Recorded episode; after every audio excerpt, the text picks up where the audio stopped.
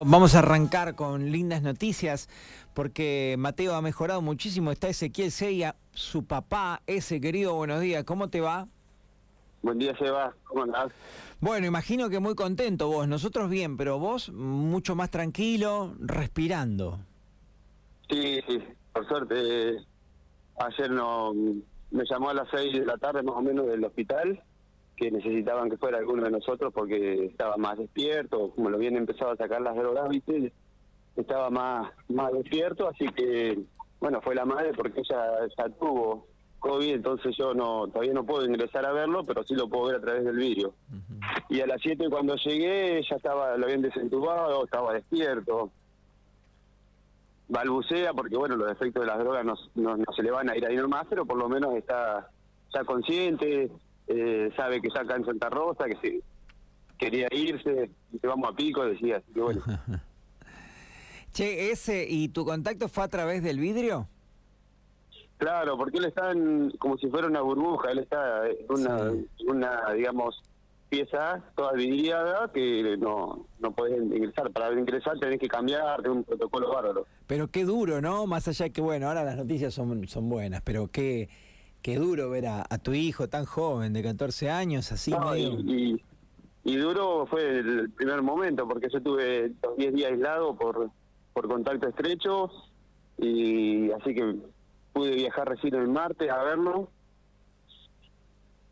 Esperaba noticias por teléfono, te comé las uñas, los dedos, no las uñas. Claro. Esperando. Se hace desesperante, ¿no?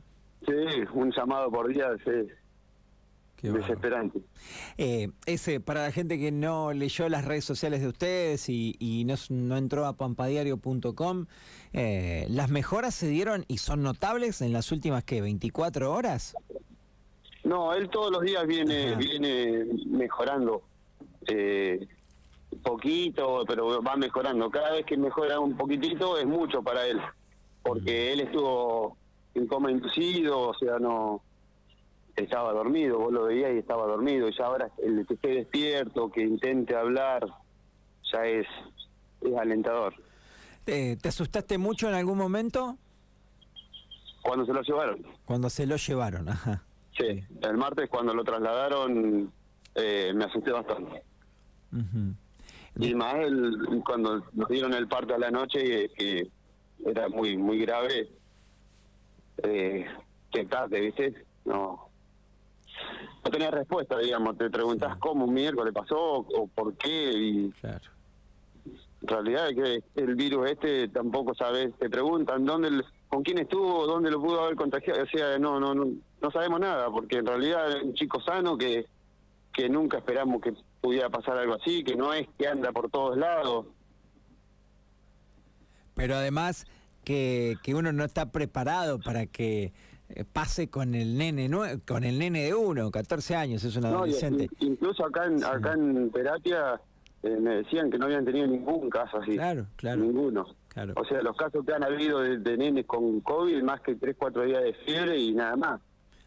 Lo, lo habíamos hablado con, con el tío también, con Adrián, eh, en estos días, que, es uno de los pocos casos en el país, además, por lo menos no, no han trascendido tantos.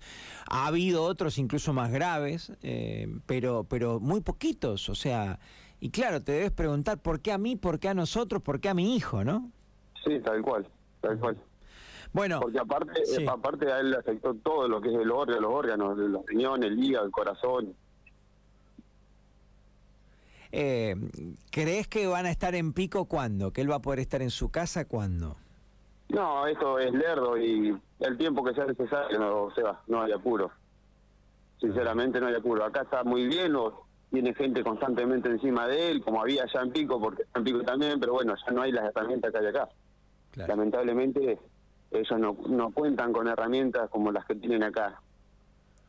Y te, te sumaste, te, te, sumás más que nunca ahora con esto de la terapia infantil, que es un pedido de tantos vecinos.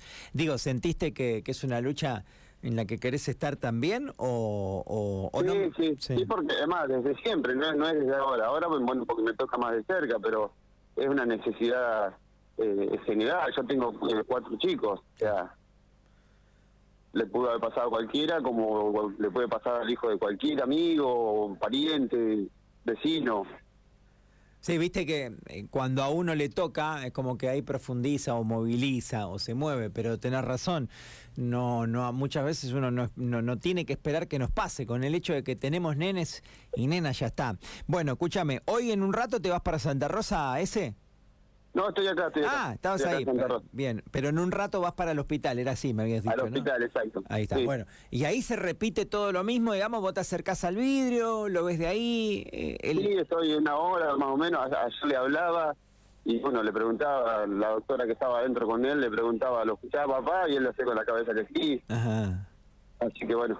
A ver, eh, eh, ¿cómo es ese? Eh, contame esta parte nada más, digamos. ¿Tiene, ¿Él te escucha? ¿Hay una, ¿El vidrio tiene algo como para que el paciente... No, tenés que tenés que hablarle medio a los gritos, porque ah. la verdad que es bastante hermético, no tiene no tiene forma de... Está bien.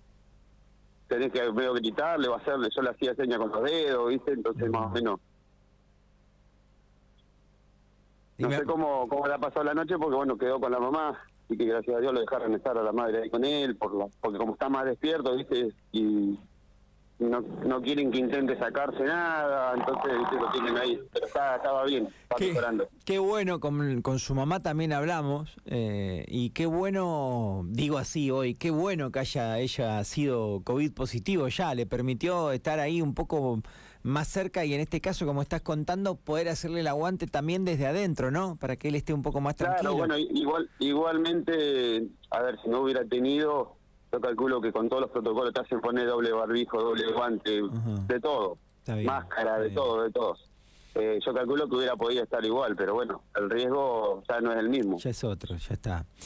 Eh, ese, nos alegramos un montón por, por vos, por la familia, por Mateo, eh, que sigan viniendo las buenas noticias, un abrazo grandote y ojalá pronto puedas abrazar a tu hijo. Bueno, que sea, gracias.